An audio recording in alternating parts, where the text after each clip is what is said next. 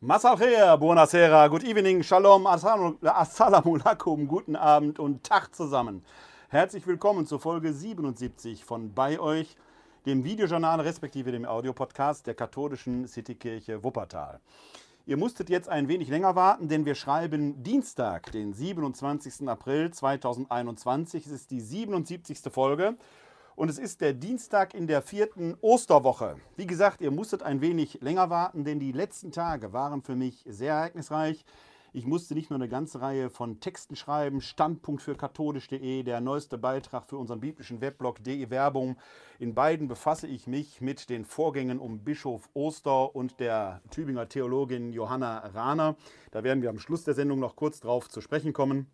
Es ist auch sonst einiges natürlich passiert. Man denke nur an die drei Kanzlerkandidaten bzw. die Kanzlerkandidatin oder soll man nicht direkt sofort sagen Kanzlerkandidatinnen, die wir haben, Laschet, Scholz und Annalena Baerbock. Da ist einiges zusammengekommen, wo man sich zu verhalten musste. Auch für die WZ musste ein neuer Kommentar geschrieben werden. Da war einiges zu tun, sodass ich, weil ich versuche immer solide zu arbeiten und euch auch hierbei bei euch mit solidem Wissen zu versorgen, äh, meine Sendung leider etwas verschieben oder Gott sei Dank, denn es ist dann doch noch einiges gerade am Wochenende passiert, auf das man dringendst eingehen muss.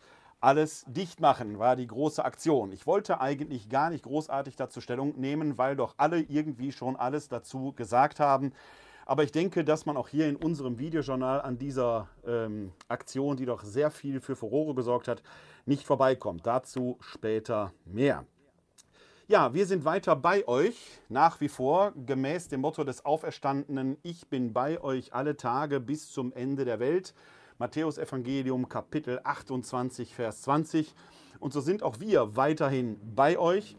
Ihr könnt uns weiterhin erreichen unter der Rufnummer 0202 42969675 oder per E-Mail an bei-euch katholische-citykirche-wuppertal.de.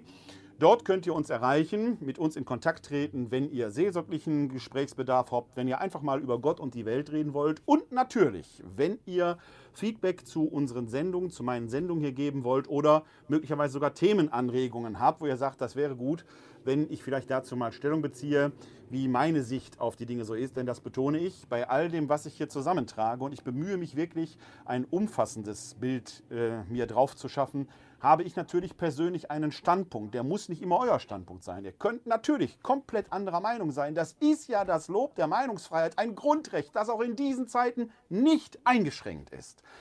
Man kann vieles sagen, man kann vieles denken, aber wer auch immer die Nase in den Wind hält, und das gilt umso mehr, je öffentlicher man es macht, muss damit rechnen, dass der Wind ihm um die Nase dreht und weht. Das gehört dazu. Das ist das Wesen der Meinungsfreiheit. Das Wesen der Meinungsfreiheit ist nicht, ich habe ein Recht auf Widerspruchslosigkeit, sondern Gott sei Dank gibt es andere Sichten der Dinge. Und ich habe das schon so oft in meinem Leben erfahren, dass ich wahrscheinlich auf dem Holzweg war und weil jemand eine andere Sicht auf die Dinge hatte, konnte ich von meinem Irrtum ablassen. Wie fatal wäre es, da, wäre es wenn ich einem Irrtum aufsäße und würde in die falsche Richtung gehen. Und wie vielen Menschen bin ich da schon in meinem Leben dankbar, die Gott sei Dank eine andere Meinung als ich gehabt haben und sich auch erdreistet haben, mir die zu sagen. Deshalb gehört es unbedingt zur akademischen Ausbildung, diese Meinungsvielfalt wahrzunehmen äh, in sich aufzusaugen, auch die Meinungen, die einem überhaupt nicht passen, das, was sich derzeit teilweise an Universitäten abspielt, dass dort Vorlesungen gecancelt werden oder man versucht, die Vorlesenden, weil deren politische Ausrichtungen einem nicht passt, die auszuboten, ist alles nur nicht akademisch. Dann wären wir in einer Filterblase, in einer Meinungsblase, in der es null Fortschritt gibt. Es ist immer auch eine Frage, das betrifft auch und gerade den Disput zwischen Bischof Oster und der Theologin Johanna Rahner. Wie gesagt, da werde ich am Schluss etwas drauf zu sprechen kommen. Es ist immer auch eine Frage des Wie des Kritikübens.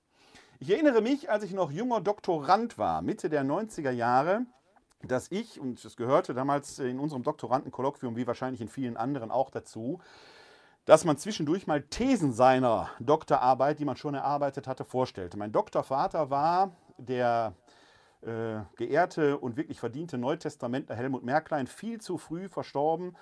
Ähm, der dann äh, sich unsere Thesen dort anhörte, im Doktorandenkolloquium zur Diskussion stellte. Und was ich an ihm immer wieder faszinierend fand, war seine Art, Kritik zu üben. Die konnte mitunter sachlich und fachlich vernichtend sein, aber man ging immer hoch erhobenen Hauptes aus dem Raum mit dem Gefühl, ich bin hier gewachsen. Also selbst diese, und vernichtend bitte jetzt in dicke Anführungsstriche, selbst diese harsche und scheinbar vernichtende Kritik wurde nie geübt, um das Gegenüber, den kleinen Doktoranden, niederzumetzeln, sondern eigentlich ihm aufzuerbauen, man sollte etwas lernen.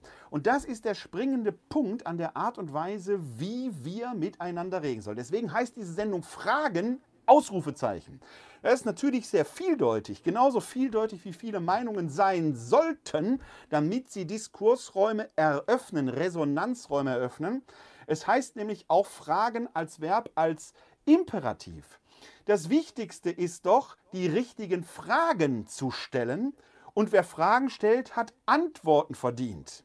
In der Frage lauert ja schon in der Regel die Antwort, sonst bräuchte ich keine Frage stellen. Also wer fragt, hat eine Antwort verdient. Der Antwortende sollte sich aber immer klar machen, dass auch seine Antwort immer einen gewissen Vorläufigkeitscharakter hat, nach dem klassischen Popperschen Prinzip der Falsifizierbarkeit. Ich weiß, ich weiß, ich weiß, liebe Freunde, ich spreche hier als katholischer Theologe und die katholische Kirche ist scheinbar nicht unbedingt die Institution, in der man einen offenen Diskurs erwartet. Und jetzt sage ich euch, scheinbar. Wir haben zwar das Unfehlbarkeitsdogma von 1871, von dem hat aber in den letzten 150 Jahren nur ein Papst, nämlich Pius XII. im Jahr 1950, Gebrauch gemacht. Seitdem haben Päpste nie mehr unfehlbar gesprochen. Natürlich haben die als Inhaber und Ausüber des authentischen Lehramts, wie wir es katholischerweise in der Theologie formulieren, die höchste Lehrvollmacht. Und in einer gewissen Weise sprechen die manchmal auch das letzte Wort. Aber der Diskurs ist doch damit nicht am Ende könnt ihr beispielsweise jetzt sehen an der Diskussion um den Zölibat, die äh, geforderte Weihe von Frauen zum Priesteramt. Wir können noch weiter zurückgehen ins Jahr 1968, die berühmte Pillenenzyklika oder als Pillenenzyklika bekannt gewordene Enzyklika Papst Pauls VI. Humane Vitae. Hört die Diskussion irgendwie auf, weil ein Papst was gesagt hat? Nein, sie hört doch Gott sei Dank nicht auf in der katholischen Kirche. Deswegen, das ist der Sinn des Wortes katholisch, Katholon, umfassend. Das ist ein riesiger Raum, in dem von extrem links bis extrem rechts vieles zusammenkommt. Das war immer der Segen der katholischen Kirche, dass dort diese Diskursräume da waren. Dann außen betrachtet mag das anders wirken, ist mir schon klar.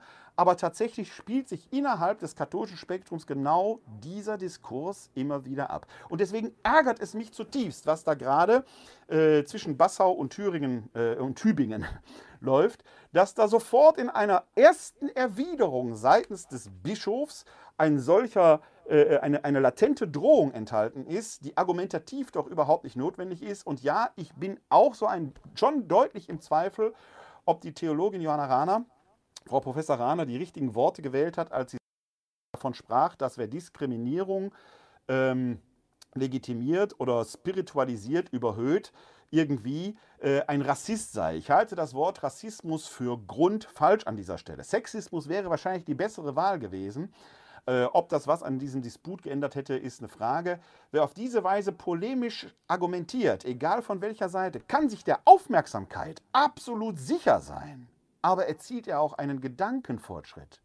Man wird dann, man sagt dann immer sehr, sehr schnell, wir wollen ja Diskursräume eröffnen. Aber werden die wirklich eröffnet oder sind die nicht schon längst da? Machen wir uns mal auf die Reise durch die Themen, die wir heute Abend haben. Wir werden anfangen mit Alles dicht machen. Dann möchte ich euch eine, äh, eine Schauseite, eine äh, Homepage vorstellen, Plurf. Was Plurf ist, da werde ich gleich drauf zu sprechen kommen. Denn das äh, Plurf scheint mir eine ganz wesentliche Weise zu sein, die wir alle heute in diesen Zeiten wo die Emotion vor die Information geht, wo das Gefühl den Verstand permanent überwältigt und wo die Wut im Vordergrund steht, anstatt das Argument zu suchen und zu finden und sich gegebenenfalls auch von der anderen Meinung einmal überzeugen zu lassen. Das könnte Plof ein wichtiger Hinweis sein. Und dann komme ich nochmal abschließend, so ein bisschen habe ich gerade schon drauf appliziert, auf den Streit zwischen Bischof Oster und der Professorin Rahner aus Tübingen zu sprechen, weil er so ein wenig symptomatisch ist für das. Ich will das gar nicht auf diese beiden Personen fokussieren, die stehen eher pars pro toto, aber es kommt in diesem Streit doch einiges zum Ausdruck, was so generell in der Kirche, aber auch in der Gesellschaft meines Erachtens in der Art und Weise, wie wir miteinander reden. Und darum geht es mir. Es geht gar nicht um das, was da einer behauptet, sondern in der Art und Weise, wie wir miteinander reden, äh, meines Erachtens schief läuft. Starten wir mal. Alles dicht machen. Ich habe den Spruch hier schon mal gesagt. Das ist eine kleine Sentenz, die ich mal bei einer Platzrede geprägt habe. Das Volk, das ehemals dichtete und dachte, ist jetzt nicht mehr ganz dicht im Dach. Da sollte man hier oben tatsächlich mal alles dicht machen. 53 prominente Schauspieler, und das ist wichtig zu betonen, prominente Schauspieler setzen Videos so von 1,15, 1,30 Minuten Länge ins Internet, die alle einen vergleichbaren Aufbau, eine vergleichbare Ästhetik haben. Und die Ästhetik in sich, die hat es tatsächlich schon in sich, denn die wirkt, ohne dass wir in irgendeiner Weise ja, das auf den ersten Blick wahrnehmen würden. Die wirkt also sehr subtil. Ich sage direkt dabei, diese Videos sind handwerklich extrem gut gemacht. Ich betone handwerklich extrem gut gemacht. Und das ist ein wenig das, und jetzt kommt meine Haltung dazu, das perfide an der ganzen Sache. Denn ich halte das, was diese 53 Schauspieler da zu Wege gebracht haben, für ein Ding der Unmöglichkeit. Ein Schlag ins Gesicht all derer, die da pflegen und die sich im Moment den Hintern für uns aufreißen auf den Pflegestationen, die niemand mehr sieht. Niemand steht mehr auf den Balkonen und klatscht. Was also machen diese 53 Schauspielerinnen und Schauspieler da? Wie gesagt, die Ästhetik ist immer gleich.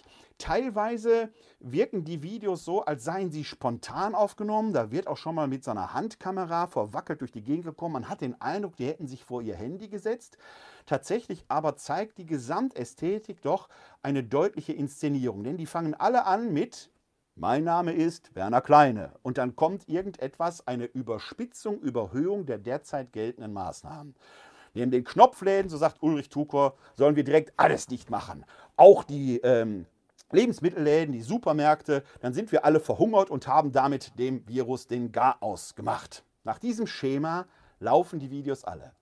Alle finden in vermeintlich Privaträumen der Schauspielerinnen und Schauspieler statt. Das mag in manchen Fällen sogar der Fall sein, Manche Hintergründe ähneln sich aber so stark, dass man da doch den Eindruck haben kann, da sei mindestens ein Studio angemietet worden.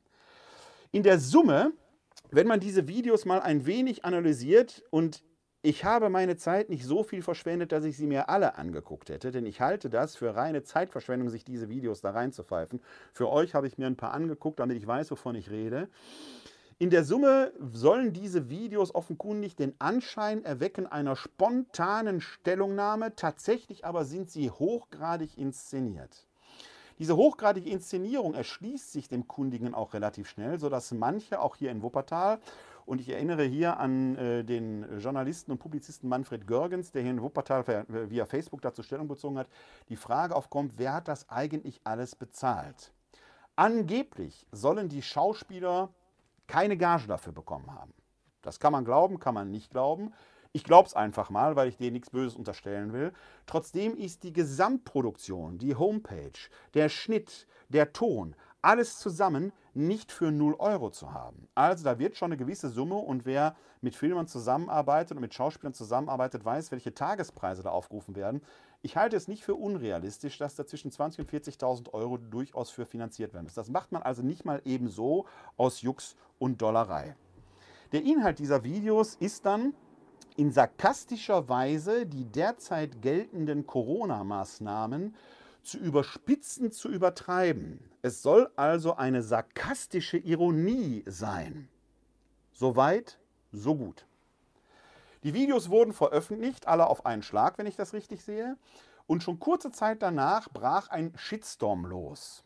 Zuerst in der Schauspielerszene selbst, denn einige Schauspieler, ähm, jetzt fällt mir der Name nicht ein, äh, Kodro Ramadan, der auch bei Four Blocks mitgespielt hat, distanzierte sich sofort eindeutig, auch äh, ähm, ähm, Christian Ulmen und ähm, seine Mitschauspielerin aus dem Dresdner Tatort äh, der Name fällt mir jetzt nicht ein, tut mir leid, reiche ich in den Shownotes nach, distanzierten sich sofort davon, äußerten ihr tiefgehendes Unverständnis darüber und auch in der breiten Bevölkerung wurde klar, es gibt einige Fürsprecher aus der sehr rechten Ecke, was dann von Jan-Josef Liefers, der möglicherweise einer mit der Organisatoren war, sofort abgewiegelt wurde.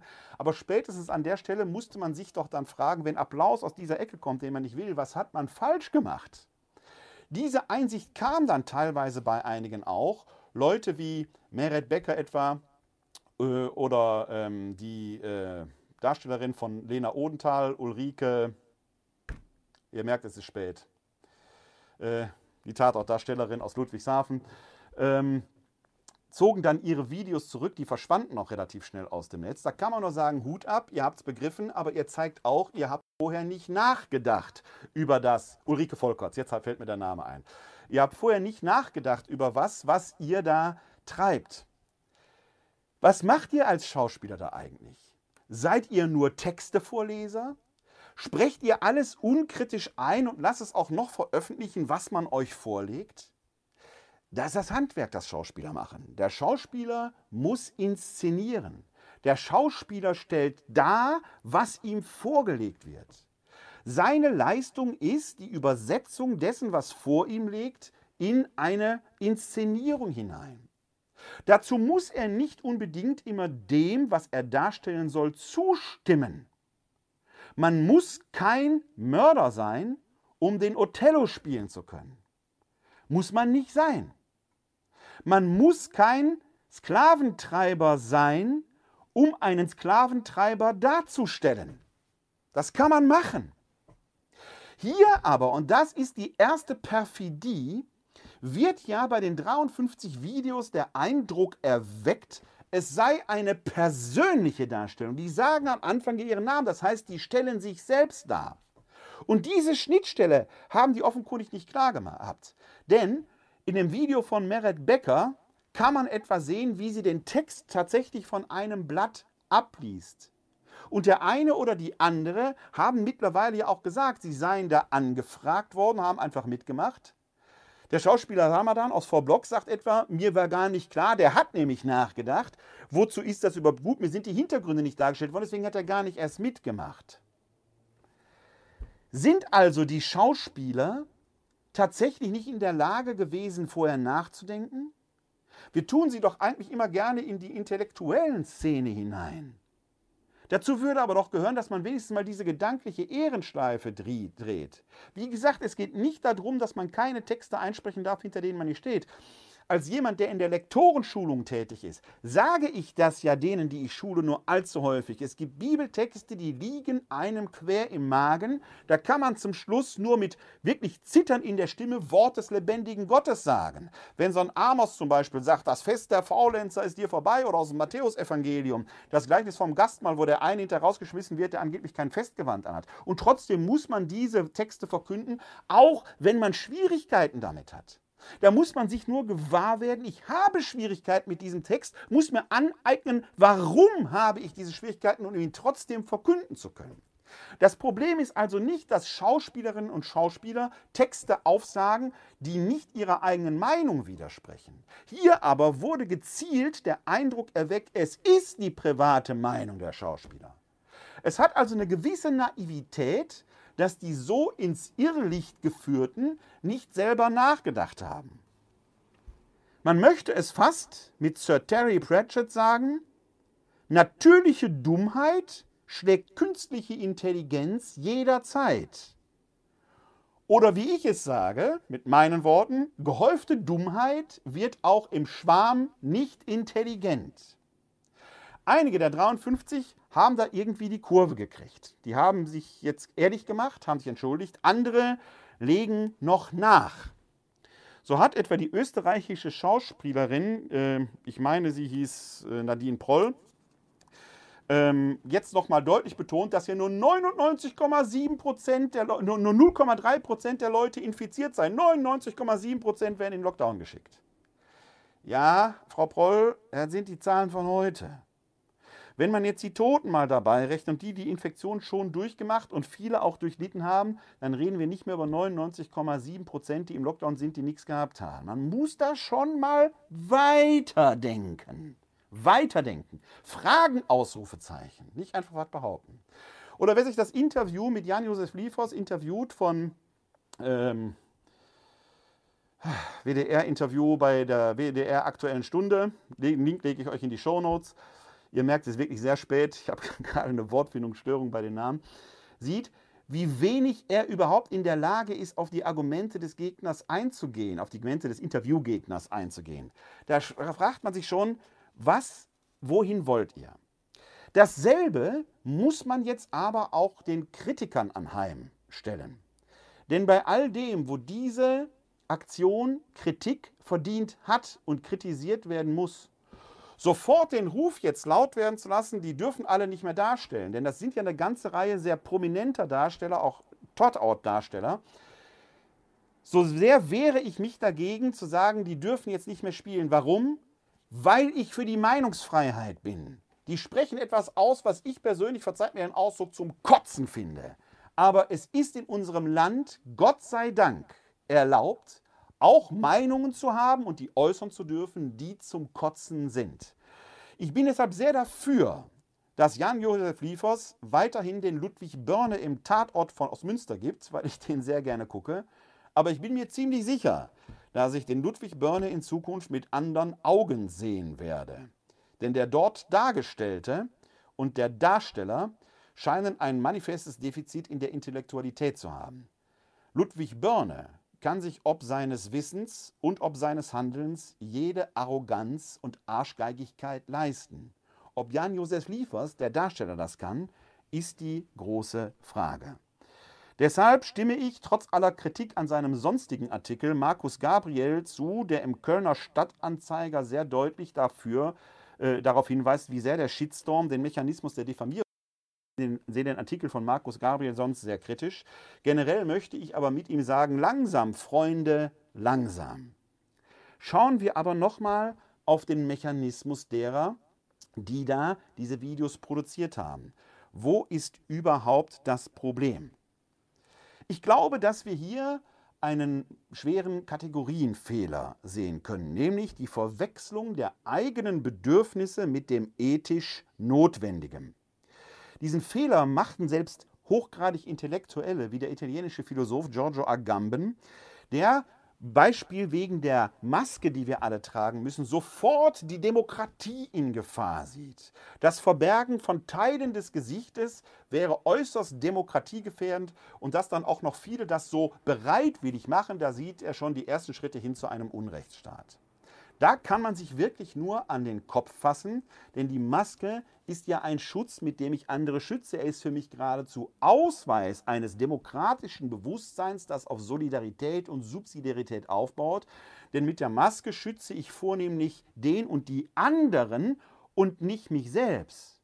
Das ist für mich grunddemokratisch, weil die Befolgung einer guten Regel nichts mit Untertanenbewusstsein zu tun hat, sondern mit Ausübung verantwortlicher Freiheit. Eine Regel, die nicht einsichtig ist und die durchgedrückt wird, bei der man sich hinterher auf einen Befehlsnotstand beruft, wo das Gewissen aussetzt, das ist Untertänigkeit. Eine Regel, die in sich sinnvoll ist und die man ob ihrer Sinnhaftigkeit befolgt, ist Verantwortlichkeit. Manchmal gibt es Regeln, die in sich eigentlich sinnvoll sind, die man aber gegebenenfalls trotzdem um eines höheren ethischen Gutes brechen muss. Das nennen wir in der Theologie die Tugend der Epikie. Manchmal muss man eine eigentlich sinnvolle Regel um eines höheren Gutes brechen. Passiert auf Intensivstationen übrigens häufig. Da müssen, wenn die Erkrankten, die schwer an Covid leiden, die beatmet werden müssen, die werden in der Regel ja auf den Bauch gelegt, damit die Lunge hinten freier ist und sich besser entfalten kann. Zumindest das, was von so einer Lunge bei schwerer Covid-Erkrankung noch übrig ist. Die müssen natürlich immer wieder mal gewendet werden, die müssen umgelagert werden, damit die keinen Dekubitus bekommen, damit nochmal neue Atempositionen da sind und so weiter und so weiter. Nehmen wir mal an, Ich läge jetzt da. Ich bringe zweieinhalb Zentner Kampfgewicht auf die Waage. Sogar ein bisschen mehr. Mich wird man nicht mit einer Person wenden können, schon gar nicht, wenn ich nicht mitarbeiten kann. Das heißt, da werden mehrere dran mitarbeiten. In einer Intensivstation, wo es ohnehin eng ist. Abstände können die also nicht wahren, die armen Leute, die da an mir dann pflegend tätig sein müssen. Die müssen also schon mal um des höheren Gutes meines Überlebens willen die an sich gute Regel des Abstandhaltes brechen. Und vielleicht verrutscht dem einen oder anderen dabei auch die Maske unter die Nase. Es geschieht also etwas, was der Regel nach verboten ist. Er wird sich aber jetzt nicht sicherlich diskret zurückziehen, um sich die Maske zu richten, sondern er wird hoffentlich mich weiter umdrehen. Er bricht also eine Regel um eines höheren Gutes willen. Die Regel in sich aber ist doch gut. Seht ihr Intellektuellen, ihr Pseudo-Intellektuellen das nicht, dass wir hier immer wieder in Wertekonflikte geraten? Das ist übrigens das Dilemma des menschlichen Handelns. Ich nenne es immer den Judas-Konflikt, weil der Judas Iskariot möglicherweise mit sich im Konflikt stand. Ich habe ja schon häufiger auf Amos Oz, auf sein wunderbares Buch Jesus und Judas hingewiesen, der darin diesen Konflikt deutlich macht, dass dieser Judas als sehr enger Vertrauter seinen Herrn Jesus möglicherweise motivieren wollte, endlich das Reich Gottes in Gang zu bringen und darin grandios scheitert. Eine Lesart, wie man Judas Iskariot sehen kann. Wir Menschen sind diese dilemmatösen Leben, äh, diese dilemmatösen Wesen, die immer wieder im Widerstreit zwischen verschiedenen Werten stehen. Was steht höher?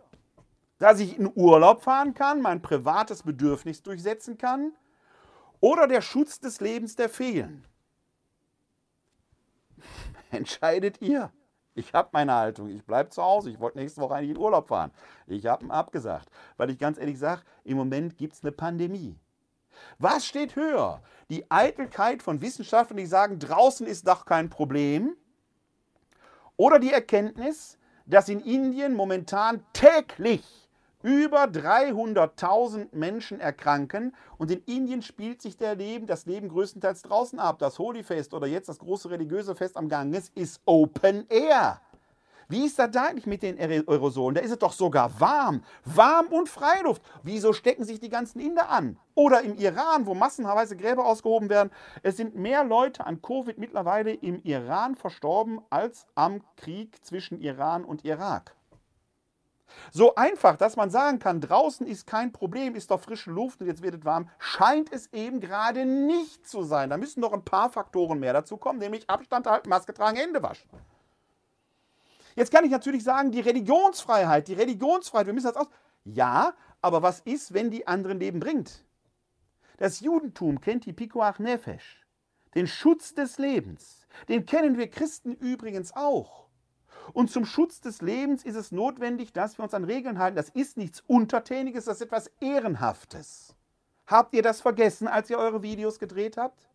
Wo war euer Respekt denen gegenüber, die dazu da sind, das Leben zu retten? Glaubt ihr, auf den Covid-Stationen liegen die jetzt in den Intensivbetten und lachen sich über eure Ironie tot? Sind die dann eigentlich an, mit oder im Zusammenhang mit Corona gestorben, wenn sich jemand über ein solches Video so schwarz ärgert, dass ihm die Luft wegbleibt?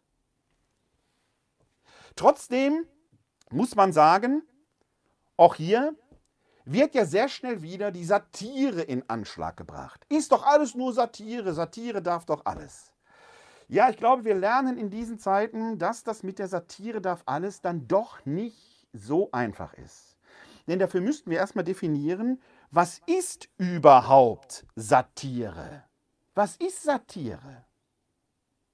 Satire lebt doch von einer Doppelbödigkeit. Das ist dann das Erste. Es muss eine zweite Ebene geben. Vor allen Dingen hat Satire die Lösung immer schon implizit da drin. Die Satire fordert mich doch als derjenige, der Satire schaut, heraus, denke mit, arbeite mit. In meinem Vortrag, meinem satirischen Vortrag, ist eine Lösung enthalten. Entdeckst du sie? Wenn ich jetzt mal diese Videos der 53 Schauspielern als Satire begreifen würde, Spoiler-Alarm, in Meinung ist das keine Satire. Wenn ich sie als Satire nehmen würde, würde das heißen, wenn dort gefordert wird, satirisch, sarkastisch überspitzt, alles muss dicht gemacht werden, würde die Lesung doch heißen, nee, wir müssen alles aufmachen. Ja, das wird eine Freude werden. Das wird echt eine Freude werden, wenn wir das aufmachen. Da werden nämlich manche struck the way in den Lockdown der Covid-Station gebracht und manche struck the way six feet under, zwei Quadratmeter ist der Platz, dem jeder Mensch zusteht, der jedem Menschen zusteht. Zwei Quadratmeter, die gehören dir ganz allein. Aber da bist du im Total-Lockdown. Deckel drauf, Erde drauf, eingelocht. Ist das die Lösung? Kann ich mir ganz, ganz schwer vorstellen. Wäre es eine Lösung, die Masken jetzt einfach abzulassen, damit wir uns gegenseitig, ja, wie der äh, Hygienepapst äh, sagt, ein Hygieneprofessor sagt, gegenseitig ins Gesicht spucken können wieder mit Freiheit. So wurde er zitiert in der Sendung äh, Quarks Ermittler. Link lege ich euch mal in die Show Notes, ist wirklich lustig anzuhören. Sagen muss, ah, die Maske zu tragen ist natürlich nicht das Nonplusultra, aber es geht auch Kommunikation mit der Maske. Es gibt nämlich mittlerweile einige erstaunliche Beobachtungen, dass gerade kleine Kinder die jetzt quasi im Spracherwerb sind, offenkundig trotzdem Mimik und Gestik verstehen können, auch wenn wir Masken tragen. Warum? Weil die auf eine besondere Art und Weise lernen, mit dem, was sie sehen können, umzugehen. Man hat da zum Beispiel festgestellt, und ist eine sehr, sehr interessante Untersuchung, da lege ich euch mal den Link zu der Sendung äh, Planet Wissen in die Show Notes. Man hat nämlich festgestellt, dass wir im Auge einen Ringmuskel haben, der bei echtem Lächeln aktiviert wird bei gekünstetem Lächeln aber nicht. Das heißt, allein der Augenkontakt ist für Kinder, die sonst keine anderen Signale haben, in der Lage, dass das Kind erkennen kann, mein Gegenüber lächelt mich an oder nicht. Ist das nicht interessant, was man alles erfahren kann? Und wie wir plötzlich in der Lage sind, als Menschen den Mangel zu kompensieren? Eigentlich etwas, was wir schon längst wussten. Denn wir wissen doch, dass bei Menschen die blind sind, der Tastsinn enorm ausgeprägt sind. Und dass bei Menschen, die taub sind, der Sehsinn viel, viel intensiver wirkt, weil wir Menschen in der Lage sind zu kompensieren. Das heißt, die Maske ist doof, ja, aber wie ist notwendig? Wir müssen diese Güterabwägung hinkriegen. Und wir sind in der Lage, das eine oder andere zu kompensieren. Ich musste gestern am Montag zu einer Anhörung in Aachen, weil es da um eine, äh, zwei Getaufte aus dem Iran ging, wo jetzt die Asylfrage entsprechend behandelt wird. Ich saß über vier Stunden mit meiner Maske in diesem Saal, um von der Richterin, die Richterin damit entsprechend mit Informationen versorgen zu können. Ich bin, ich lebe noch. Ihr seht, ich lebe noch. Ich bin nicht erstickt. Man kann das kompensieren. Deshalb ist das in meinen Augen kein Sarkasmus, was die 53 sich da geleistet haben. Es ist ein formaler Fehler, den die gemacht haben. Es ist keine Satire. Es ist einfach nur Bitternis, gallig, was sie verbreiten, ohne Ergebnis. Ein zweiter Fehler, es fehlen echte Alternativen, die sie genannt haben. Was ist denn die Lösungsangebot, das sie haben? Der dritte Fehler, es ist keine echte Ironie, es fehlt eben die doppelte Ebene die Ambivalenz, in der sich der Satiriker nahm, aus der heraus überhaupt Humor entsteht. Deswegen kann man über diese Videos auch nicht lachen. Außerdem, und das betrifft jetzt die Rezeptionsebene, das, wie wir damit umgehen, häufig verwechseln wir ja Prominenz mit intellektueller Relevanz. Dass jemand häufig im Fernsehen ist und dort einen Professor der Pathologie darstellt, macht ihn nicht zu einem Professor der Pathologie, der sich auskennt. Es ist ein Pathologendarsteller, der uns pathologisch in die Irre führt, weil wir denken, dieser Mann hätte Kompetenz auf diesem Gebiet. Das ist ein Fehler. Und der ist brandgefährlich, denn diese Prominenz eröffnet ja Resonanzräume, wo, das, wo der Darsteller mit dem Dargestellten verwechselt wird. Da komme ich gleich nochmal drauf zu sprechen. Aber noch einmal zu dem, was dort kritisiert wird. Etwas, was gerade Jan-Josef Liefers in seinem Beitrag kritisiert, ist ja, dass der Disput in den Medien nicht geführt würde. Damit entlarvt er sich zweifelsohne als jemand, der keine Zeitung liest. Die Zeitungen sind voll von Disput.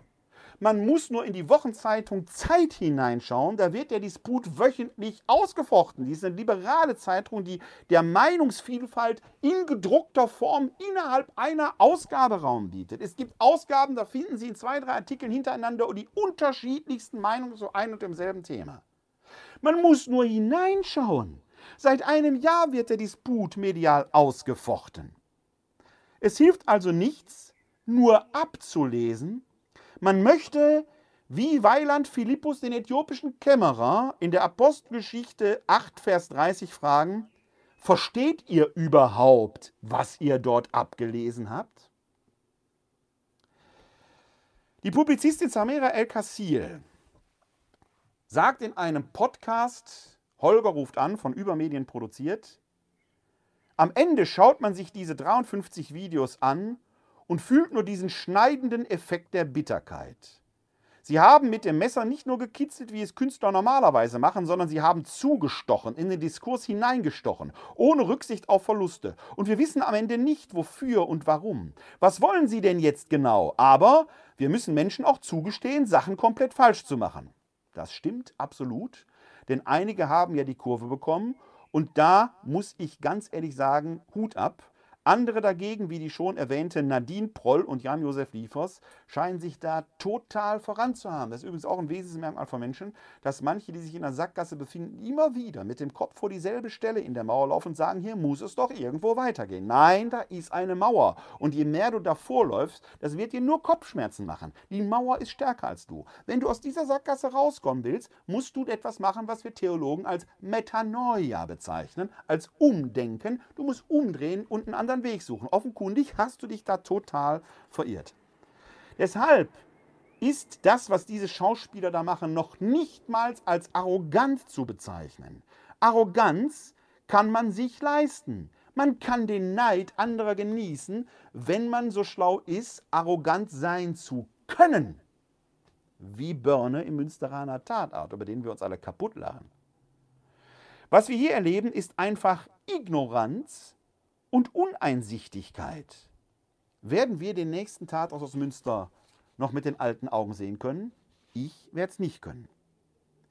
Wie aber kam es überhaupt dazu, dass diese 53 Schauspielerinnen und Schauspieler da mitmachen? Das ist ja die große Frage. Sind da Gelder geflossen und so weiter? Denn das ist ja noch etwas, was auch auffällt, dass diese 53 Schauspieler alles Schauspieler aus der ersten Reihe sind. Man weiß wohl, dass so ein Hauptdarsteller im Tatort irgendwas zwischen 120.000 und 200.000 Euro offenkundig pro Folge verdient. Es trifft also keine Armen. Die sind also doch wirtschaftlich in ihrer Existenz gar nicht gefährdet. Das Geld sei ihnen gegönnt.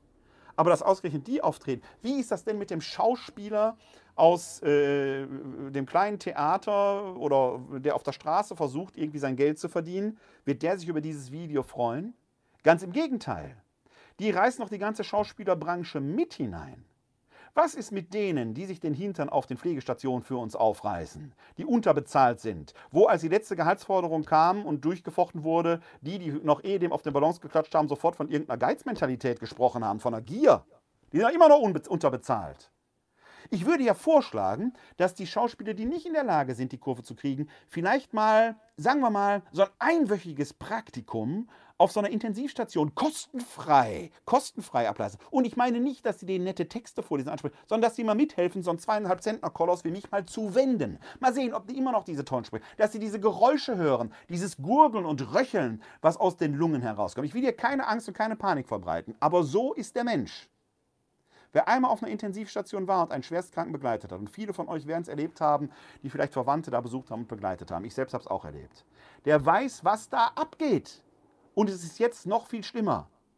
Da ist für Sarkasmus wirklich überhaupt kein Platz. Matthias Schwarzer schreibt dazu im Redaktionsnetzwerk Deutschland, Liefers Statement ist deshalb so problematisch, weil es selbsternannten Querdenkern neues Futter liefert. Sie haben ihr Misstrauen gegenüber Medienvertretern nun nicht nur in der Telegram-Gruppe von Attila Hildmann bestätigt bekommen, sondern auch von einem bekannten Tatortdarsteller, den sie sonntagsabends in den Mainstream-Medien sehen. Ob Liefers das gewollt hat oder nicht, ist völlig unerheblich. Kurze Unterbrechung. Und das ist genau eines der Hauptprobleme.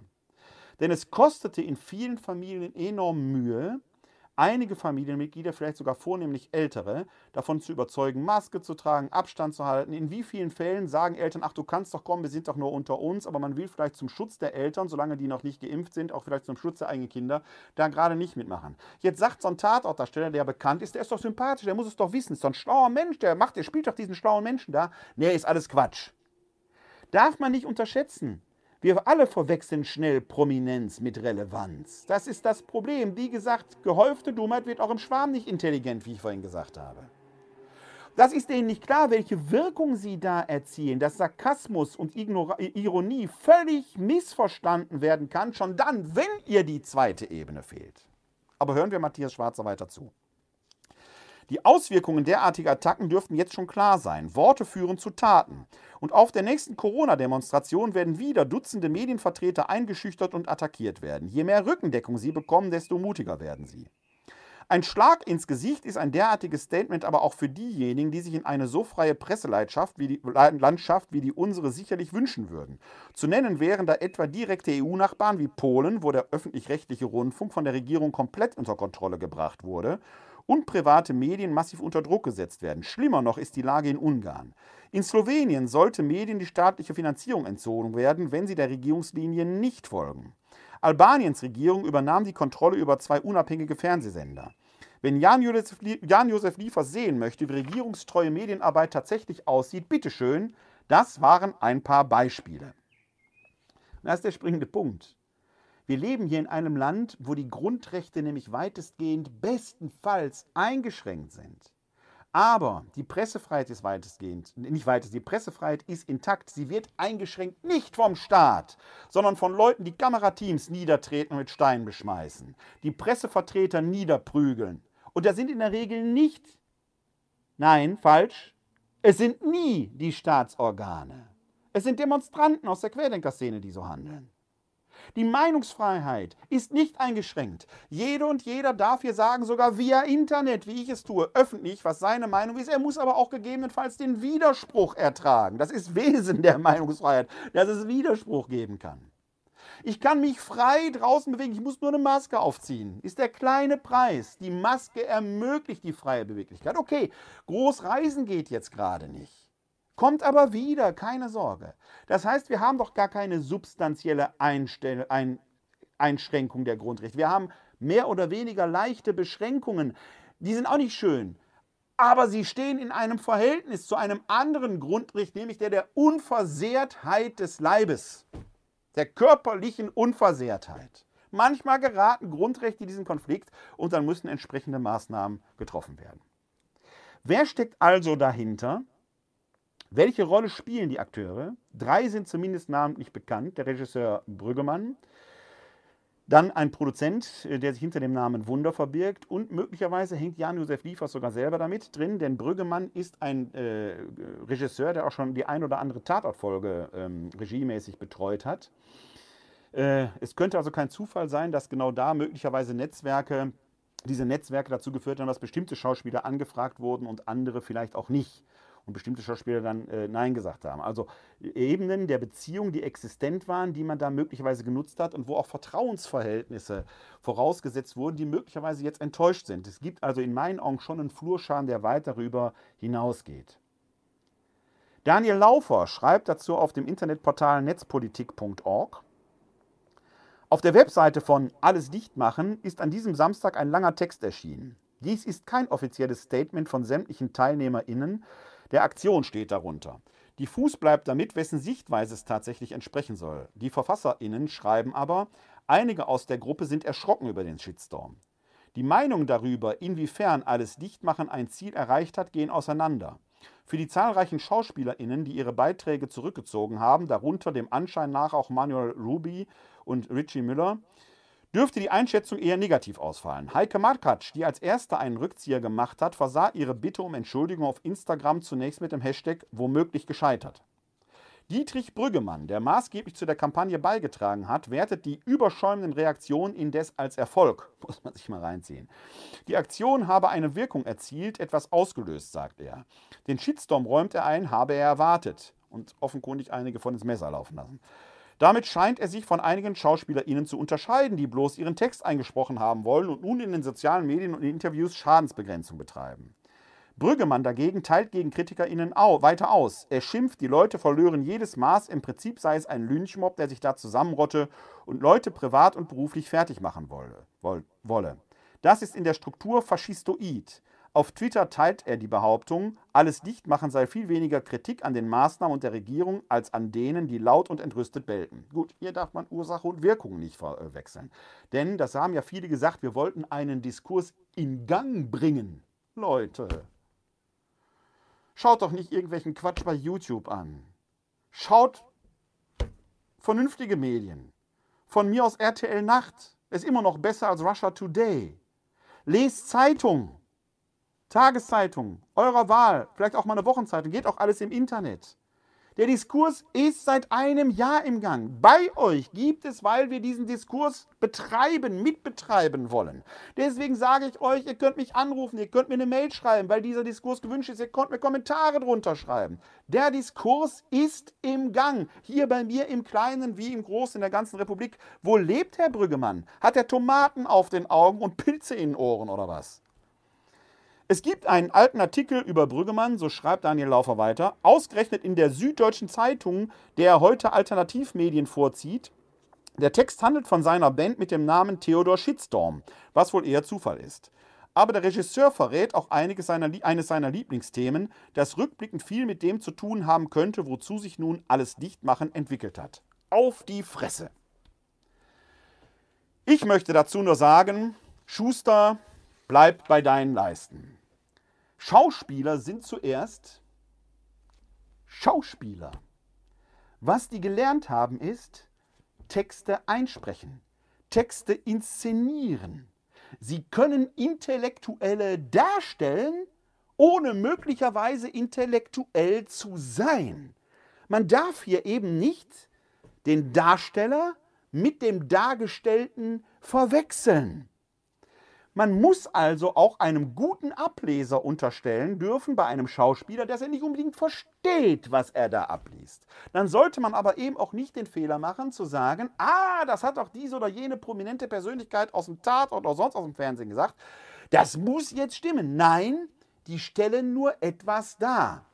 Der Bergdoktor ist in Wirklichkeit ein ganz normaler Mensch, der hat von Medizin überhaupt keine Ahnung. Und wenn man Herrn Liefers ein Skalpell in die Hand nimmt, im wahren Leben, sollte man möglichst das Weite suchen. Muss man sich mal klar machen.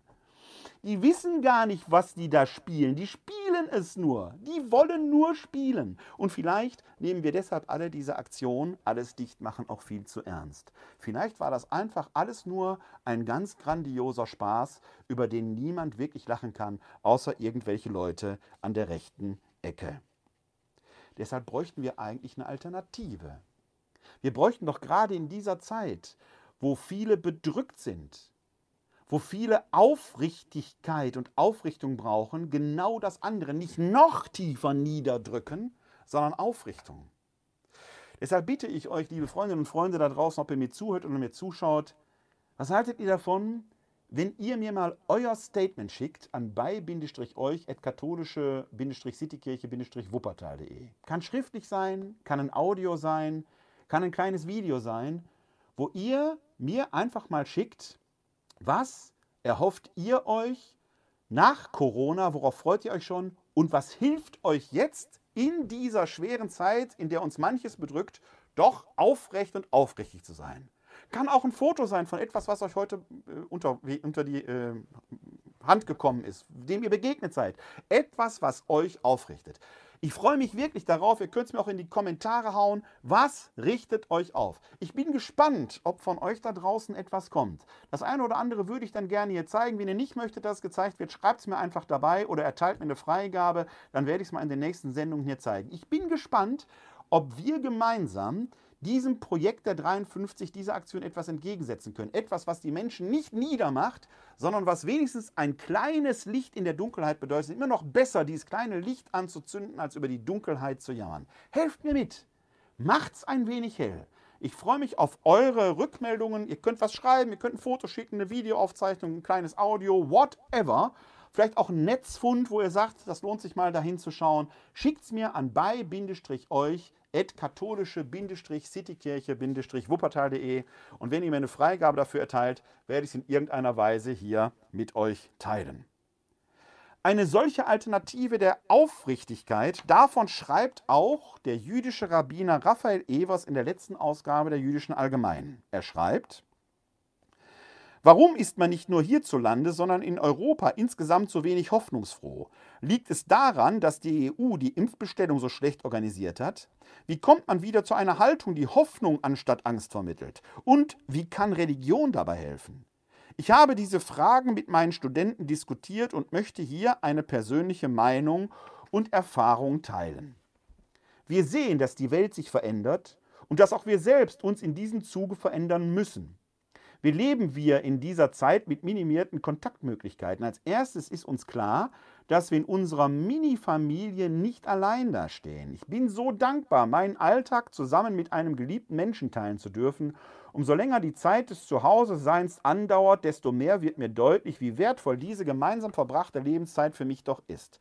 Einfach aus dem Wissen heraus, dass es in dieser Zeit nur einer flüchtigen Ansteckung bedarf, um das Leben zu verlieren. Unser Zuhause ist für mich wie eine Insel der Selbstbestimmtheit und gleichzeitiger Sicherheit geworden. Unsere Schabbatot sind in dieser Phase der Lichtblick der Woche. Er ist noch wichtiger, noch mehr Urlaub und Geschenk für uns geworden als vor der Corona-Zeit. Er stärkt und nährt unsere Seelen, wie keine andere Reise es bisher vermochte. Wissend, wie schlimm diese Zeit für sehr viele Mitmenschen ist, bin ich trotzdem voller Glauben, dass es ein anderes danach geben wird, weil Hashem Hashem ist einer der Namen Gottes, die im Judentum verwendet werden, um Gott zu bezeichnen, heißt übersetzt der Name, weil Hashem diese Welt und unser Leben bestimmt hat durch seine Liebe und Wunder. Die Isolation regt uns an, besser auf andere zu achten und ihnen eine Stütze zu sein. Auch glaube ich, dass sehr viele Menschen die Notwendigkeit erkennen, sich wieder mit Hashem zu verbinden. Denn nur durch die Kraft seiner Liebe werden wir es schaffen, die Welt und unser Leben zu verändern. Hoffnungsvoll bleibt man, indem man sich auf das Gute konzentriert, das es gerade jetzt gibt, die Zeit zu lernen, sich zu besinnen und Shiurim, Shiurim sind Vorträge über die Tora, und Shiurim zu sehen oder zu hören. Jetzt muss man nicht in allem dem Rabbiner Raphael Evers zustimmen, denn wenn man keine Familie hat, sondern alleine lebt, wird man auf diese Ressource nicht zurückgreifen können. Aber es gibt vielleicht andere Dinge, wie man sich dort verbinden kann in der Nachbarschaft mit einem Freund, einer Freundin, vielleicht auch digital, dass man, dass wir versuchen, die kleinen Geschenke, die wir in unserem Leben haben, die kleine Blüte, das schöne Musikstück, das im Radio läuft, die CD, die man immer schon hören wollte, das Buch, das man immer lesen wollte, dass wir uns daran aufrichten, den Mut nicht verlieren, sondern aufrecht weiter durch dieses Leben gehen. Und die große Freiheit, der Freiheitsraum in dem, was wir haben, dass wir den nutzen. Wusstet ihr da draußen eigentlich, dass der Lockdown eine göttliche Erfindung ist? Der Garten Eden war ursprünglich mal abgeschlossen, bis Adam und Eva vom Baum der Erkenntnis von Gut und Böse naschten und dann ins Leben gingen, weil sie Verantwortung übernehmen können. Wir alle säßen nicht jetzt seit Monaten in diesem Lockdown, wenn wir Verantwortung übernommen hätten und nicht aus Untertänigkeit, sondern aus Einsicht uns an die Regeln gehalten hätten. Wenn wir nicht auf Partys gegangen wären, wenn wir einfach mal mit dem Hintern freiwillig zu Hause geblieben wären, dann wären wir nicht in der mittlerweile dritten Welle, deren Peaks so hoch sind wie nie zuvor. Die Vernunft ist nicht die schlechteste Erfindung, die wir haben. Und als der Mensch diese Vernunft bekam und empfangen hatte, die Fähigkeit der Unterscheidung von Gut und Böse, da wurden die Tore des Paradieses geöffnet und der Mensch konnte ins Leben gehen. Jetzt haben wir wieder Paradieseszeit. Es ist Lockdown, bis wir die Vernunft wieder erlangen. Aber was hilft und was hoffen wir? Darauf, darauf freue ich mich von euch zu hören. Bilder, Texte, Ton, Video. Schickt es mir einfach. Ich bin gespannt, ob da von euch was kommt. Kann natürlich auch total nach hinten losgehen. Was hilft aber noch beim Vernunftgebrauch? Ich bin da im Internet auf eine schöne Seite gestoßen. Die nennt sich Plurv, P-L-U-R-V. Da könnt ihr euch ein Plakat herunterladen. Ich habe es mir hier schon ausgedruckt. Ich blende es euch aber auch mal kurz eben ein. Hier. Das kann man sich herunterladen. Und äh, da steht nämlich drauf, wie man mit Desinformationen umgehen kann. Und vielleicht möchte man den SchauspielerInnen, die äh, da ihr Video noch nicht zurückgezogen haben, sich das mal anzuschauen. Denn PLOF ist eine Abkürzung, ein Akronym vor, für Pseudo-Experten. Dahinter verbergen sich unqualifizierte Personen oder Institutionen als Quelle relevanter Einwände. Sind Leute, die tragen vielleicht einen Professoren- oder einen Doktortitel und äußern sich jetzt zu Dingen, was gar nicht in deren Fachkompetenz gehört. Professor ist ein schlauer Mensch, Doktor auch, ich trage ja auch einen Titel, aber erstmal sagt ein Doktortitel nichts über Intelligenz oder große Intellektualität aus, sondern erstmal über Fleiß. Man hat sehr viel gelesen und wusste das gut zu verarbeiten. Jetzt muss man als Doktor, der sein Handwerk beherrscht, aber auch wissen, wo ist meine fachliche Grenze. Ich zum Beispiel bin Doktor der katholischen Theologie näher hin der neutestamentlichen Exegese. Deswegen kenne ich mich sehr gut im Neuen Testament aus. Sobald wir aber über Kirchenrechte oder über Dogmatik reden würden, würde ich sagen, da habe ich ein bisschen Ahnung von. Da gibt es aber Leute, die sind schlauer als ich weil ich nicht, weil ich jetzt Doktor der Theologie bin, kann ich zu allem was sagen. Noch schwieriger würde es, wenn ich verbergen würde, dass ich Geisteswissenschaftler bin und würde jetzt plötzlich mit virologischem Wissen auftreten zu tun, ich habe jetzt plötzlich die Lösung entdeckt. Also, ein Doktortitel alleine sagt überhaupt nichts, ein Professorentitel auch nicht. Hat man übrigens was von Sucharit Bhakti gehört in letzter Zeit? Ich habe jetzt gehört, der soll nach Thailand gefahren sein, der ist gar nicht mehr da. Ist vielleicht ein Gerücht, ich weiß es nicht. Das L in Plurf steht für Logikfehler. Argumentationen, die vorgebracht werden, bei denen sich bei genauerer Betrachtung zeigt, dass sie unlogisch sind. Das ist übrigens ein Teil, das ist, der betrifft auch die 53, ein Teil der 53 Videos, dass da manchmal Scheinlogiken drin sind, die aber bei näherer Betrachtung gar nicht logisch sind. Dann U steht für unerfüllbare Erwartungen. Es werden Dinge verlangt, die gar nicht umsetzbar sind. Ich blende das äh, Video aus, damit wir uns wieder sehen können. Kleinen Moment. Unerfüllbare Erwartungen betrifft zum Beispiel in Teilen auch die Impfkampagne. Wenn jetzt manche Leute sagen, dann muss halt schneller geimpft werden. Ja, dafür bräuchte man aber auch entsprechendes Impfmaterial, ist aber nicht da. Dann wird großartig gesagt, denn wir haben ja bei den Impfungen ein großes weiteres Problem dass die nördliche Hemisphäre in Teilen schon eine gute Impfquote hat, in der südlichen Hemisphäre aber in vielen Ländern noch gar nicht geimpft werden konnte, weil der Impfstoff gar nicht da ist. Dann wird sehr schnell immer gesagt, dann sollen die doch Fabriken bauen, dass das vor Ort produziert werden kann. Gute Idee, aber so eine Fabrik muss mit Rohstoffen versorgt werden. Allein die mRNA-Impfstoffe, etwa von BioNTech, dazu braucht man diese kleinen, mini kleinen Lipidkügelchen. Die sind nicht nur nicht sehr teuer, die sind auch rar. Die werden zum Beispiel in Großbritannien produziert. Und wenn man jetzt mit Großbritannien in Konflikt gerät, machen die einfach die Grenze, kriegt man diese Lipidkügelchen, kann kein Impfstoff hergestellt werden. Ist also nicht einfach nur damit gesagt, wir müssen jetzt einfach mehr Fabriken bauen, sie brauchen auch die Rohstoffe, damit man da produzieren kann. Ähnlich Pflegebetten. Intensivbetten. Kann man da sagen, wenn die Intensivstationen überlaufen, hauen wir einfach ein paar Intensivbetten rein? Ja, aber neben dem Intensivbett müssen auch ein paar Pfleger stehen, ein paar Intensivärzte. Haben wir überhaupt diese personelle Ressource? Zumal einige sich von denen beim Wenden, weil die aus der Tugend der Epikie heraus die Abstände nicht gewahrt haben, selbst infiziert haben, jetzt selber möglicherweise auf einer Intensivstation liegen. Also man muss schon mal da ein bisschen weiterdenken und nicht einfach mit unerfüllbaren Erwartungen hantieren, sondern Fragen, Ausrufezeichen. Was brauchen wir da noch?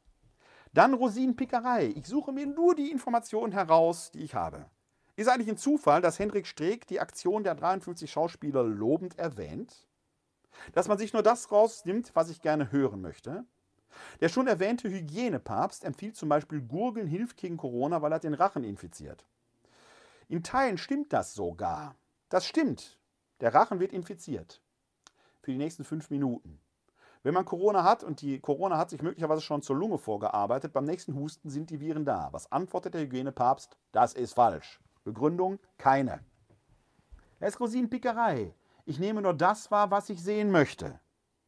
Und das dritte ist Verschwörungsmythen, also die großen Verschwörungstheorien, die da immer im Hintergrund sind, aufzudecken und denen nicht aufzusetzen. Denn eins ist klar, wenn hier die große Verschwörung im Gange wäre und alle daran arbeiteten, an der Weltregierung mitzuarbeiten, dann würde ich doch nicht beim Volk anfangen, das Volk zu dezimieren. Das brauche ich doch als Sklaven. Dann fange ich doch an, die Regierenden, die mir im Weg stehen, zu beseitigen. Das muss man doch ganz anders anstellen, liebe Freundinnen und Freunde. Merkt ihr das nicht? Da stimmt was in der Denkweise nicht bei den Verschwörungs Fantasten. Plurf, ladet euch mal das Plakat herunter. Ich glaube, sollte sich jeder mal ins Zimmer hängen, um bei Dingen, die da so im Netz rumgeistern, mal zu kontrollieren, das daran abzugleichen. Damit sind wir beim letzten großen Thema hier der heutigen Sendung angekommen. Eingangs bin ich schon darauf zu sprechen gekommen. Der große Konflikt zwischen Bischof Oster und der Theologin Professorin Johanna Rahner aus Tübingen. Ja, da möchte man auch deutlich sagen, Fragen, Ausrufezeichen. Denn dieser Konflikt ist symptomatisch für ein Problem, das wir in der katholischen Kirche haben, das vielleicht aber auch gesellschaftlich relevant ist. Das Problem lautet, wir reden miteinander, aber eigentlich reden wir nicht miteinander. Da werden permanent nur Schützengräben aufgebaut, in denen man sitzt und sich gegenseitig tomatenfaule Eier und sonst noch was um die Ohren schmeißt. Aber es gibt kein Vorkommen. Es ist wie Weiland bei Verdun. Eine Materialschacht ohnegleichen, die nur Tote produziert, aber keinerlei Fortschritt zeitigt und Sieger wird es tatsächlich sowieso nicht geben. Höchstens die Frustration und das Sinnen auf Rache. Und der nächste Krieg ist schon vorgezeichnet. Wir haben es hier mit der Professorin Rahner zu tun, die in einem Vortrag gesagt hat, dass die Diskriminierung oder dass alle jene, die die Diskriminierung in der Kirche gutheißen oder theologisch überhöhen, spirituell ausweiden, wie auch immer, Rassisten seien. Dieses Wort Rassismus löst bei mir erstmal eine Abwehrreflex aus, weil ich glaube, dass er strukturell falsch ist. Rassismus ist etwas anderes, wenn überhaupt und wenn Frau Professorin Rahner das meint, dass es hier um Sexismus geht. Dann geht es natürlich wahrscheinlich auch gerade um äh, die Rolle der Frauen, in, speziell in der katholischen Kirche. Also wir haben es hier mit einem Begriff zu tun, wo man sagen könnte, ich habe den falschen Begriff gewählt, den nehme ich zurück. Ich meine aber trotzdem, das Gemeinte, dazu stehe ich weiterhin. Sie ist aber nicht in der Lage, den Begriff zurückzunehmen, vielleicht auch, weil sie sich da verrannt hat. Das ist ein Problem, das muss man so definieren. Noch ulkiger finde ich allerdings, weil in einer Live-Rede passiert mir ja auch, ihr habt es in dieser Sendung gemerkt, manchmal fielen mir Namen nicht ein, weil ich hier live rede und ich habe hier zwar einen Stichwortzettel liegen, aber da stehen nicht alle Namen immer drauf. Und dann passieren solche Dinge in einer Live-Rede, die passieren halt. Dafür sind wir Menschen, das kann passieren, das macht die Sache ja auch lebendig und menschlich. Okay muss man als solches hinnehmen, da kann man drüber reden, dann kann man sich, wie einige der SchauspielerInnen auch, zurücklehnen und sagen, ich habe einen Fehler gemacht und das muss man auch anerkennen, ohne dass man sofort in eine Verurteilung hineingeht. Wie ich auch der Meinung bin, das völlige Ausweiten und Ausschließen von solchen Schauspielern halte ich für völlig, eine für völlig verfehlte und völlig übergreifende Reaktion.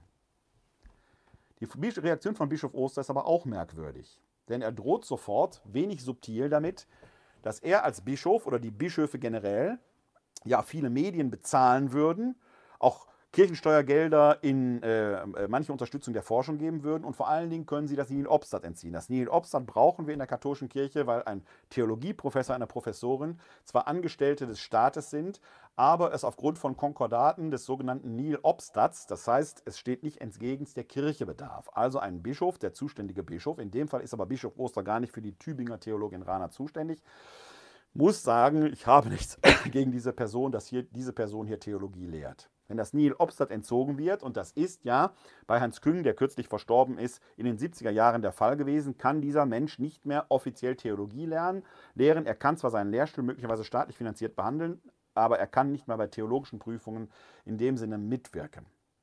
Das ist das Konstrukt, mit dem wir es haben. Also eine wenig subtile, unverhohlene Drohung. Die kommt als erstes. Es kommt nicht eine sachliche Auseinandersetzung, eine verbale Wolte, eine Retourkutsche, argumentative Art, es kommt eine Drohung. Und mit Verlaub, das finde ich bei all dem, was man der Äußeren von Frau Rahner kritisieren kann und vielleicht kritisieren muss, unmöglich. Das ist stillos. Und es ist schwierig. Und es zeigt den Webfehler, den wir vielleicht als katholische Kirche haben. Niemand, kein ausgebildeter Theologe, stellt die Authentizität des Lehramtes an sich in Frage. Aber der Diskurs muss möglich sein.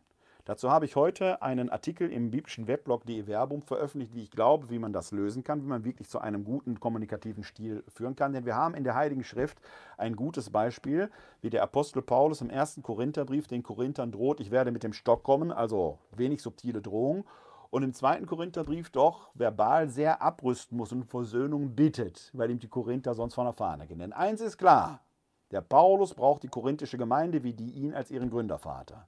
Und dessen müssen sich auch die Bischöfe klar machen. Sie sind Bischöfe, Hirten, weil es eine Herde gibt. Wenn die Herde von dann geht, und das passiert ja im Moment doch vielfach, wie lange werden die dann noch Hirten sein kann? Wollen sie selbst auf ihrer Wiese weiden? So eine Art spirituelle Masturbation? Kann es doch nicht sein. Der Theologe Hermann Hering hat diese Schwierigkeit in einem Beitrag, den ich, äh, den Link lege ich auch in die Shownotes, sehr gut entfaltet und analysiert und aufgedröselt. Und er führt den schon auf einen Webfeder des viel gelobten Zweiten Vatikanischen Konzils zurück. Er schreibt dort mit Blick auf die Kirchenkonstitution Lumen Gentium, Ihr zweites Kapitel über das Volk Gottes erzielt einen epochalen Durchbruch, von dem wir heute noch zehren, doch das dritte Kapitel über die hierarchische Verfassung der Kirche tut so, ob Kapitel 2 überhaupt nicht existierte. Bis heute hat das katastrophale Folgen.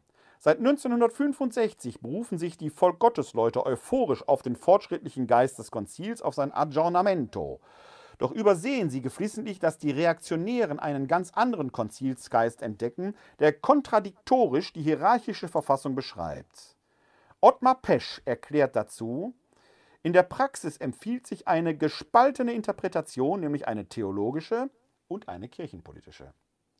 Es gibt also, begründet im Zweiten Vatikanischen Konzil, einen gewissen Hang zu einer römisch-katholischen Schizophrenie, denn das Konzil befeuert beide Sichten.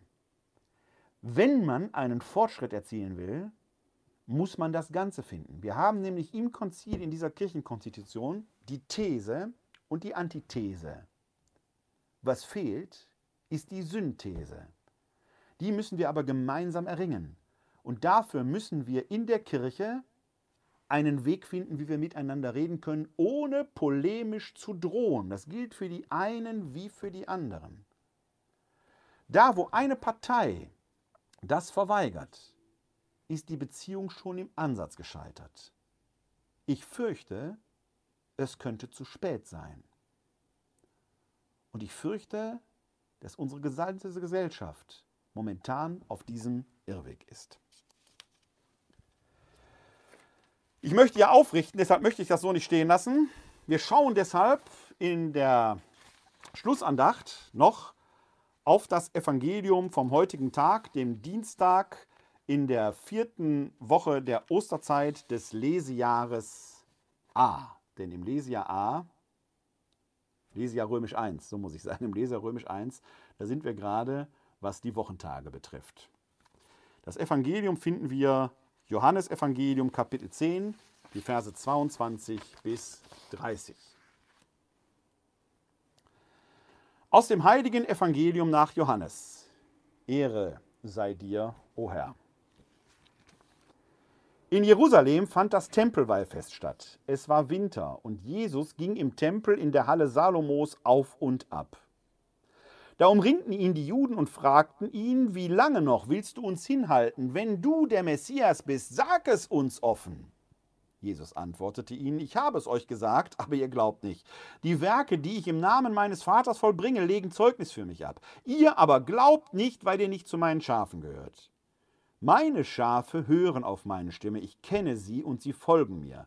Ich gebe ihnen ewiges Leben. Sie werden niemals zugrunde gehen und niemand wird sie meiner Hand entreißen. Mein Vater, der sie mir gab, ist größer als alle, und niemand kann sie der, Vater, der Hand meines Vaters entreißen. Ich und der Vater sind eins. Evangelium unseres Herrn Jesus Christus. Lob sei dir Christus. Ein paar Gedanken zu diesem nicht ganz einfachen Evangelium. Es fängt schon an mit den ersten Worten. Und die sind wichtig, damit man das einordnen kann, was passiert hier. Denn da heißt es, in Jerusalem fand das Tempelweihfest statt, also ein Fest, wo man auch Wallfahren kann. Es war Winter. Damit wird das zeitlich eingeordnet. Der Winter in Jerusalem ist zweifelsohne nicht der Winter, den wir in Mitteleuropa kennen. Aber Jesus ging im Tempel in der Halle Salomos auf und ab. Das ist ein wichtiger Hinweis. Was ist die Halle Salomos?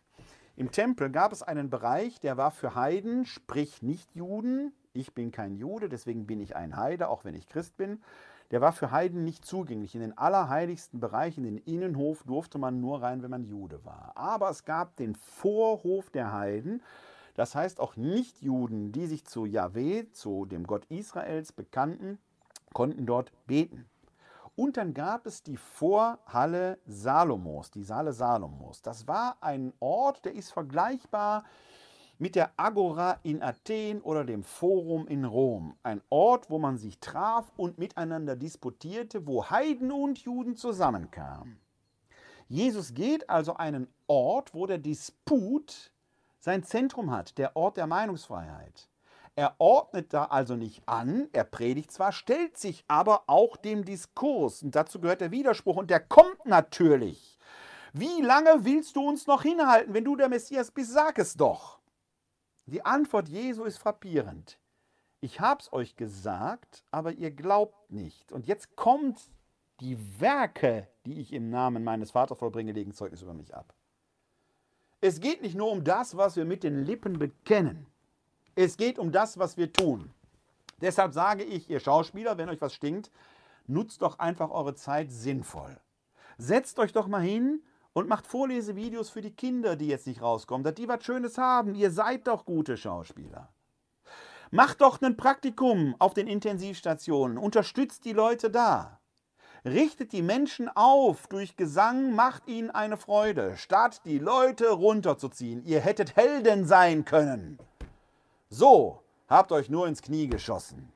Es sind die Werke, die von euch Zeugnis ablegen, nicht was ihr sagt. Ihr habt viele Worte gemacht, aber nichts bewirkt. Ihr habt keinen Diskurs in Gang gesetzt. Ihr habt einen Shitstorm ausgelöst. Und der, der euch verführt hat, der Durcheinanderwerfer Brüggemann, der lacht sich ins Fäustchen.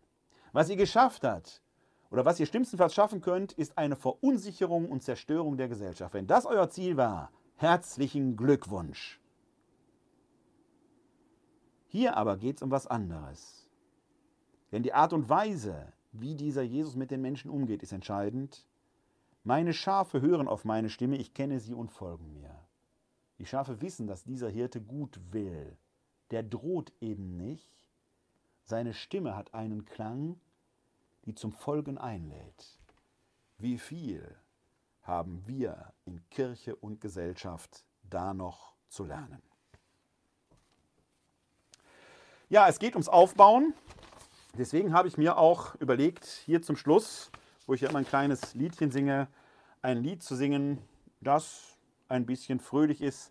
Hier draußen bei mir vor dem Zimmer meines, äh, meines Arbeitsfensters singen auch die Vögel. Ich habe kürzlich übrigens nicht nur die Nachtigall nachts wieder gehört, sondern auch einen Grünspecht hier bei mir im Baum gesehen. Vor meinem Arbeitszimmerfenster hier steht direkt eine Kastanie. Der hat sich offenkundig ein Grünspecht eingenistet. Ihr seht also, es gibt die kleinen Zeichen und die schönen Sachen. Wenn ich den nochmal sehe, mache ich ein Foto davon und das zeige ich euch. Nochmal mein Hinweis, macht einfach mit. Statt zu meckern, wollen wir einander eine Freude machen. Schickt mir ein Video, einen kurzen Text, ein Audio von mir aus, ein Foto. Ich lasse euch daran teilhaben. Ich bin gespannt, ob wir das gemeinsam schaffen. Und jetzt meine Freude heute Abend für euch. Die ganze Welt, Herr Jesu Christ die ganze Welt, Herr Jesu Christ, Halleluja, Halleluja, in deiner Urständ fröhlich ist, Halleluja, Halleluja. Das himmlisch Heer im Himmel singt, Halleluja, Halleluja, in der die Christenheit auf Erden klingt, Halleluja, Halleluja.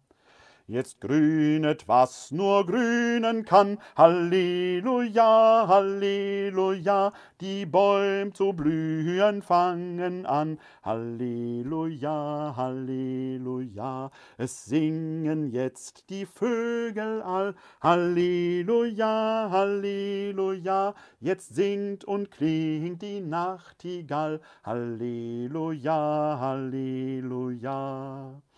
Der Sonnenschein jetzt kommt herein, Halleluja, Halleluja, und gibt der Welt einen neuen Schein, Halleluja, Halleluja.